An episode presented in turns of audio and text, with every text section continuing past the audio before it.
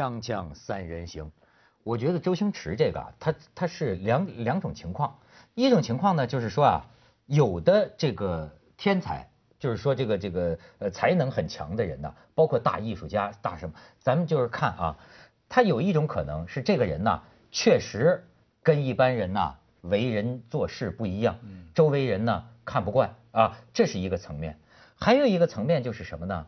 往往一个人呢，我觉得尤其是在华人这个环境下呀，你要做好事儿，最后做到好了，你就付出的代价就是得罪了所有的人。你这就是我举个例子就是什么呢？好比说呃有我我我总是说，你比如有的人哈呃不苟且，嗯，比方说啊，假如说我是个主持人，你给我拿稿子来了，对吧？嗯，我说我不说这个话，那很多时候是啊，对吧？我不说。那节目就要开始了，我不演，你去改，改不好，咱们今天不录了。你会得罪，你说你是不是这一棚的人全得罪光了？甚至于你知道吗？这个演艺人员呢，他到了一个更高境界的时候啊，哎，今天我感觉不好，状态不对，你要让我演，我演不到百分百，所以呢，今天咱不拍了。那这一屋子人，这个钱。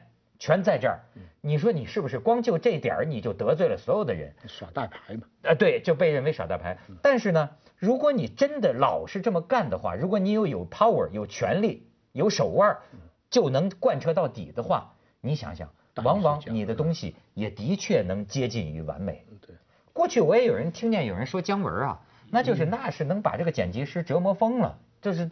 哎呦，那哎，就做事做好的人这个特点啊，我跟你说，没有那种天才，什么洋洋千千言，以马可待，跟武侠小说那么潇洒，没有了。我见到的那都是比你更认真一万倍的人。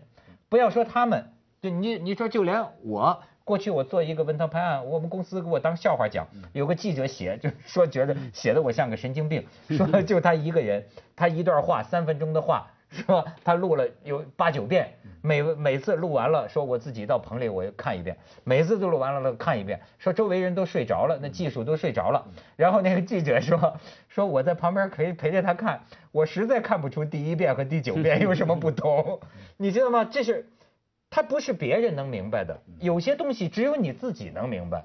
你要是一辈子要是坚持贯彻，也许呢你能拿出活来，但是呢没有人喜欢你这个人。会会有人喜欢，那又隔了一段时间跟一段距距离。我举一个例子啊，有个导演去世的胡金铨，对哈，嗯，他以前拍《侠女》哈，他都是用这种态度哈。其中有一场戏，他就坐在那边，整组人陪着他等啊，等那个阳光，等了三天，等了三天三夜，啊，他都觉得没拍成，他都每一天等到那个时候，大天黑了，他都觉得嗯。不对，那种感觉不对，算了算了，明天再来讲。那明天又再从白天等到傍晚，又不对。那第三天好像才勉强啊，我们别人看来勉强，可能刚好到了他胡金铨心中要求的地步哈，就拍出来了哈。然后当时的那个那些呃娱乐新闻什么呢，就骂他。骂他什么？呃，骂他说那个那个害大家等着那么久，浪费时间等等等等。可是到最后，他那个电影获得很多大奖嘛，啊，获得了成就。然后呢，那倒过来肯定啊，就是艺术家的精神，没有那三天的等待，就没有这个奖，没有胡金铨。可是我然后再后来看到整个言论哈，距离越远，时间隔得越久了，对他这种艺术家精神肯定的越高。所以呢，到以后呢，我告诉你，一百年以后、五十年以后了，大家对于文涛的这种精神 加以肯定、表扬，还特别写一本书来表肯定。那周星驰更不必说了，对，今天骂他的人都死掉了，东西也没有留下来。坦白讲，啊，不怕冒犯哈，王晶先生有哪一部作品能够留下来呢？王晶啊，哎，你你啊啊，不能讲这样名字，是是是，我同意，我同意，就是。那那到时候过了二十年、三十年、五十年，电影史，不管是香港的电影史、中国的电影史、文化史，记得谁呢？记得是王晶呢，还是周星驰呢？啊，所以无所谓了，这所以我就反而在猜周星驰现在的感觉，这一波会不会住住在他家里，好像天比高嘛，山顶嘛，嗯，那种感觉是不是讲一句英文，Leave me alone，就是哎呀，别烦我了，不喜欢我就不要跟我做朋友嘛，你不喜欢我就不要跟我合作了嘛，就是那么简单嘛。那那那我就用自己的风格过就好了。还还有一个就是这个就是钱的问题，钱我觉得这个东西真是该怎么说呢？其实我觉得有件事儿就很简单，这个呃，你比如说你看啊，现在有些这个呃年轻人啊，就是问我他们到了新的工作单位，都觉得好像不知道该怎么适应这个，呃，别人都在溜须拍马，他也不懂，他不会，对吧？我就是跟他讲，我说你要不会啊，你就不要跟这帮人一起混，你混进去了呀，你也得不到什么好。而且现在的这个公司，说实在的，没有哪个领导是因为你跟着这帮人一块溜须拍马，我就提拔你，因为大家要看效益的。所以我说，你要这样的话，你就必须发展你的水水平，对吧？就是说，我就我就有这么重要，我就能干到这个活儿，怎么着了？那我那那那我跟你关系不大好，你不也得用我不是吗？包括这个钱。也，你你也你也是，你知道这个这个这个这个钱这个事儿啊，最容易让人反感。但是呢，我又觉得我们对于钱的很多道德评价呀，特别这个呃无理。比方说啊，我自己亲身经验一个事儿，当年有一个网站，有个网站呢，他们要搞一个活动啊，请我去主持，对吧？网站那个时候拿不出什么钱来，这被我的价钱吓着了。然后呢？你出不起，你就出不起好了，对吧？然后我就听他们讲，回去之后，他跟他们那个老板汇报，他们老板啊，当场就说破口大骂我呀，就对我破口大骂，说我有钱也不给他。好，我就听得我哈哈大笑。然后你知道，过两年呢，他们还是这个网站啊，他弄弄出一个新闻，就说哎这个这个窦文涛他有一次漫天要价，我记得当时文道就给我讲，说这个是个。这个关于漫天要价这种话呀，是个很很奇怪的说法，在今天的社会里，因为你知道，我有一次跟一个有有有有一个电电影厂的也是跟我讲，他说有些明星太恶劣了，他整个剧组都骂他。啊，出去拍片子，大家都要都跑好远去厕所，他自己专门弄个他专门的厕所，还不让别人去。哎呦，每天他要睡多长时间？每天就必须怎么怎么样？然后就是说一天算多少钱？多了多了半个小时就给你算钱。哎，我就觉得，我说这事儿跟他的人品没有太大关系，你可以不请他呀。这个他又不是他又不是黑社会，他拿刀让你请他了吗？我说这个世界上商品社会上哪有一个什么漫天要价这种事情啊？我就是开一个亿，你你不给就好了。那你这这你很贵，我请不起你。罢了嘛，他跟他这个人的人品有什么关系呢？嗯，人品更多的，我觉得还是私人朋友间的，呃，看看这个东西。嗯，胡金铨，呃，后来他的助手就是玄华，嗯，学到了他的认真的态度。但是当时红的就是张彻，嗯，因为他比较 compromise，就比较妥协，他拍的大量的电影比胡金铨的这个这个。我后来有幸啊，在加州的时候，很多 party。胡金铨来，嗯嗯嗯，就是我我们这我以前跟你说过嘛，我们的 party，阿成一定是主角嘛，他最会讲故事，只要胡金铨来，阿成就没话说了。嗯嗯嗯嗯胡金铨就是个天然，但是你们刚才讲的对，要有一定的距离，在胡金铨身边的人，当时我听他们讲，就是说啊，说他女朋友们怎么样啦，对人家们怎么样啦，也是一大堆的牢骚。没错没错，在伟人身边没有伟人的。嗯那拉开了是不是就是伟人呢？也不知道，对不对？对不对？不是这个你讲的其实是个为人特别重要的问题。我现在真的能理解，就是我老说啊，比如说我跟谁交朋友哈，呃，我不管你多大腕儿，我不管人民人民如何爱戴你，对吧？我只看私德，嗯，因为我我要跟你交朋友，所以我们都知道私人朋友圈里有的那个人呢，坏到我甚至我有时候我有一种比较，我曾经有过一种很愤世嫉俗的看法，我说。这帮庸众，就是这帮老百姓，你们傻成什么样？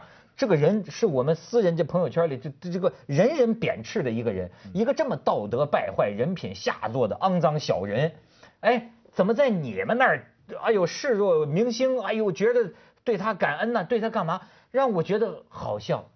可是现在啊，我修正我的这个看法，二元论了。二元论，我发现这个人其实不相干，其实就是你做选择。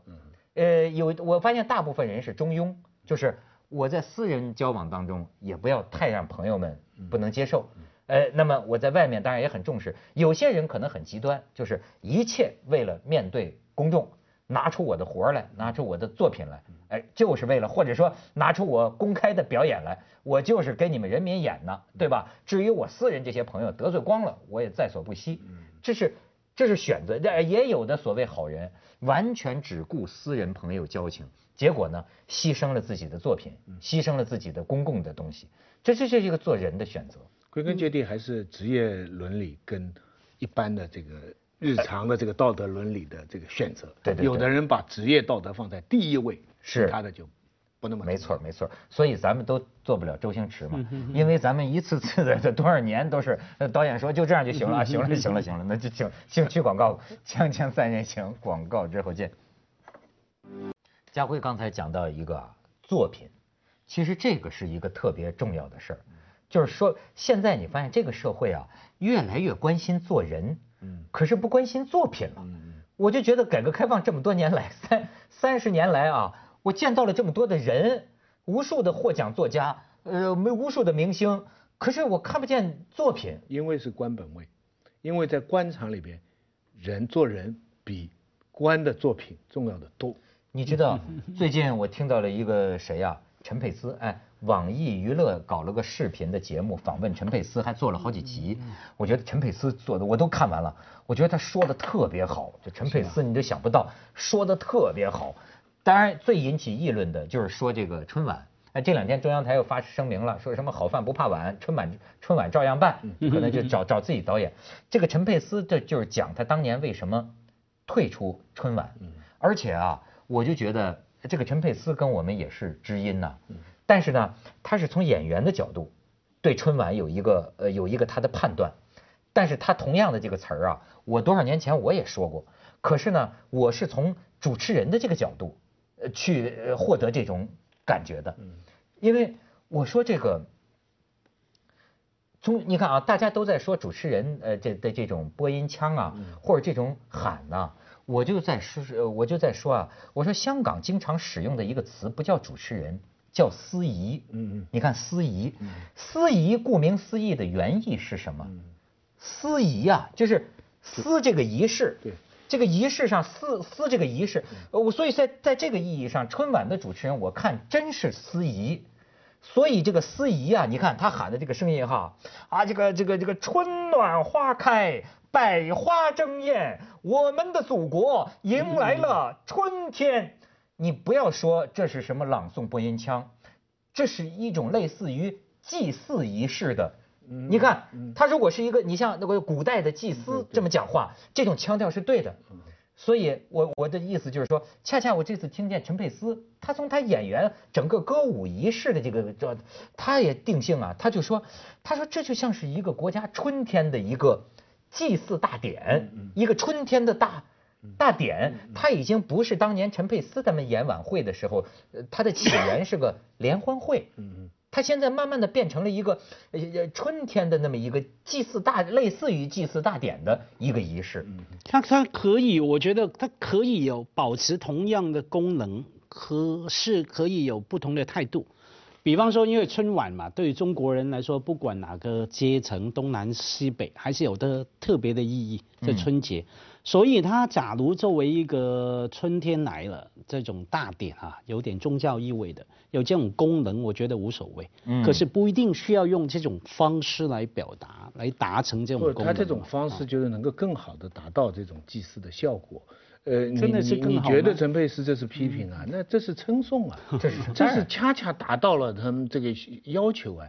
那个斯巴达王说，他的责任呐就三样：主持祭奠、领导军队、惩罚罪人。嗯，是古代的皇帝啊，就这三样最重要的。嗯嗯，就是到就今天，我们现在你看。呃，这个春晚就是就是好像是一个，它起到了这种祭奠的作作用。就现代西方的理论就是想象共同体啊，就中国人在各方面住，你怎么想象你中国这么一个概念？他更重要的是通过春晚来想象啊，我们那么这么多民族，我们工农兵学商，我们有这么多，所以他他这个他也许从艺术上来讲，我们是他是在提出一些批评，不，我相信后面的策划的人说觉得，这正是我们要达到的 成就啊，抬举了哈。但是陈佩斯真正感慨的还不是这个，他说的就是他就觉得他是个艺术家了，他就觉得就说就是你提出这个就是说没有作品，嗯。没有作品，就是你集中了这么多人，甚至就说一年呢，他就说一年你这个人就琢磨一个十分钟，琢磨好了这十分钟，你一年有吃有喝。他可是可是这么大的一个一个政府行为啊，这么多的钱，全中国最精英的演艺人才削尖了脑袋要钻进去，可是。没有什么作品出来，我觉得你不能说没作品。像有有有些文化评论家说 说改革开放三十年是吧？将来的文化学者说这个年代出来了什么文化作品呢？就是小品、小品和段子跟小品，段子和小品。所以那个那个什么忽悠，对不对？赵本山的这个就是作品嘛。你看看陈佩斯讲的这个话，为什么都去追求这个这个这个平台呢？因为它不平等，它跟所有的人们谋生的条件都是不平等的。它能够让你一夜出名，你就今天晚上干好这十分钟的活就可以了，你一年都有吃有喝了，而且立刻你的所有的生活都会改变了。一人一句这么传，这叫京剧吗？由国家用纳税人的钱办的。有作品吗？一个都没留下。我觉得陈佩斯的这一问呢，我想把它再扩大一下，也是我的一个困惑。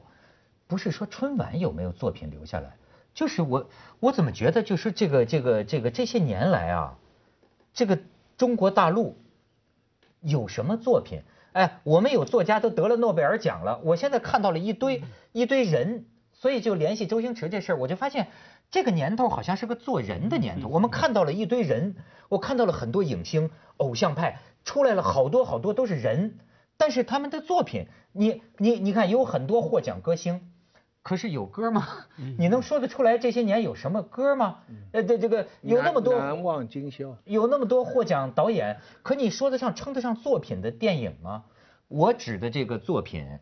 呃，可能我不该不知道该怎么概括它。我可以给你举例子，比如说，我认为《霸王别姬》是作品，对吧？《阳光灿烂的日子》是作品，呃，这个但是呃，这个这个什么叫《子弹飞》呃不算作品，哎，那么这个比如说崔健的《新长征路上的摇滚》，这个《红旗下的蛋》，呃，是作品，对吧？呃，甚至于罗大佑的，呃，这李宗盛的，这是。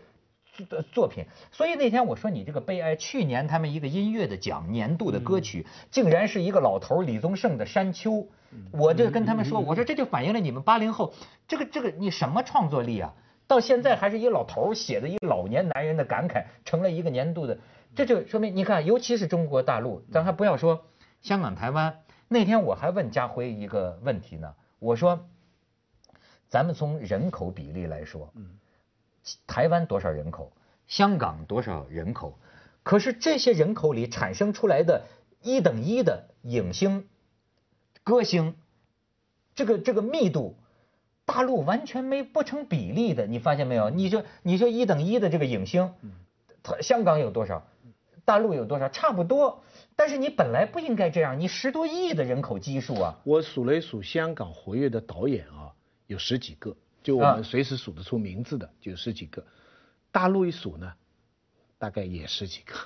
对，这个就是很荒唐啊！你就数得出名字的，对 啊，秋菊打官司也算作品。对，比如说，但是我觉得周星驰的功夫，呃，周星驰的很多电影，《大大话西游》也是作品，对吧？王家卫的很多也是作品。可是问题在于，就是说你你这些年来，就是我我觉得就是改革开放这些年经济起飞啊，嗯，可是呢，哎。文化产品上讲，挣了很多钱，得了很多奖，出了很多名可就是的东西呢？你你给我说出几个来？你你这里稍微呃呃概括一下，你你举的这些作品基本上就是八十年代的。换句话来说，九十年代以后进入了一个比较平庸的艺术创造时期。咱们先去下广告，锵锵三人行广告之后见。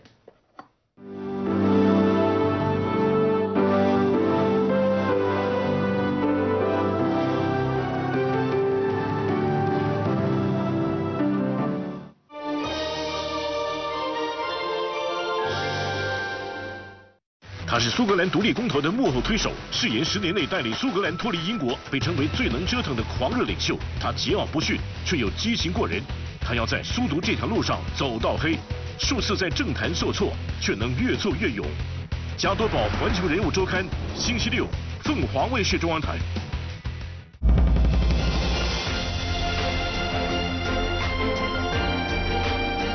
实践推动中国产业升级。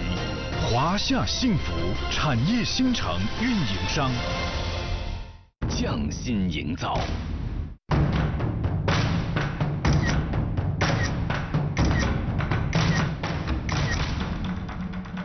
雪花纯生，匠心营造。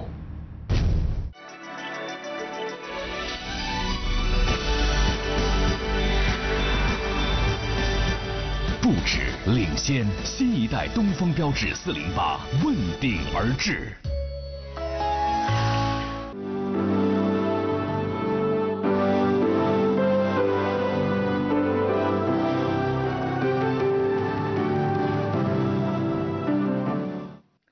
九十年代以后的呃中国的这个文化艺术啊，是跟经济是不协调。你要从经济的曲线来讲，嗯。这个是一路上升，到了尤其是零零零零几这几年上升的非常快，可是艺术文化是平庸化，这个大家都看到。你刚才一数作品，我们都明白，这原因当然很复杂，这是我们的研究专业，有的是因为媒体化的原因，有的是因为市场化的原因，等等等等。我只从我比较专业有关的一条来讲，就是，呃，中国的文学批评啊，只有两个时期是有文艺争论的。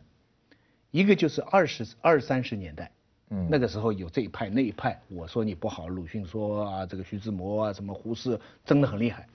还有一个就是八十年代，八十年代，比方说那个时候北京文艺报反对现代派，可是上海文学就主张现代派，什么几个小风筝啊，什么什么，然后就搞出寻根派啊，等等等，后来就没有了。九十年代以后哈。你看找不到文学，就是关于有实质性的文艺争论，不管文学还是艺术，争论没了。哎，你上面北京说好的东西，地方上一定不能说不好的。你你看到没有？所以所以你不要春晚，虽然年年年大家说，但是最后统计出来又都说很好。你能看到另外有一个什么？你你们看到流派吗？那我以以文学来讲，你能看到以前有讲有有现代主义、有现实主义、有浪漫主义、有有什么抒情风格什么？现在有吗？现在作家之间都是做人，这个大家谁也不得罪，都是做人。批评家都是拿钱说好话，要么靠评奖，要么靠砸钱，有文艺论争吗？所以平庸化至少从这一个线索来，这个我现在是有论争，可是没有流派。现在论争是争什么呢？不是说路线，不是谈风格，是说。你这个东西是不是你老爸代笔了？你凭什么拿那么高版税？你是不是背后做了什么就不一样的？然后说那个电影是不是你老爸在背后拍的？对对。然后你拍了一部花好几年拍了一部很重要的电影吧？没什么人关心，但是你有三批啊，六千万的点击率，嗯，对不对？对，你看是现在的论证都是人，没有做人，对，而不是作品，没有做没没有做这个没有这个作品呢，也原因也不全在作者，也是因为呃或许有吧，观众，但是被淹没了。你现在不知道，哎，你比如说我，你看都知道莫言得了诺贝尔奖。他写什么呢？他写什么呢？不知道，或者说他的小说到底好坏，不知道。他不像托尔斯泰，托尔斯泰没得诺贝尔奖，但是全欧洲。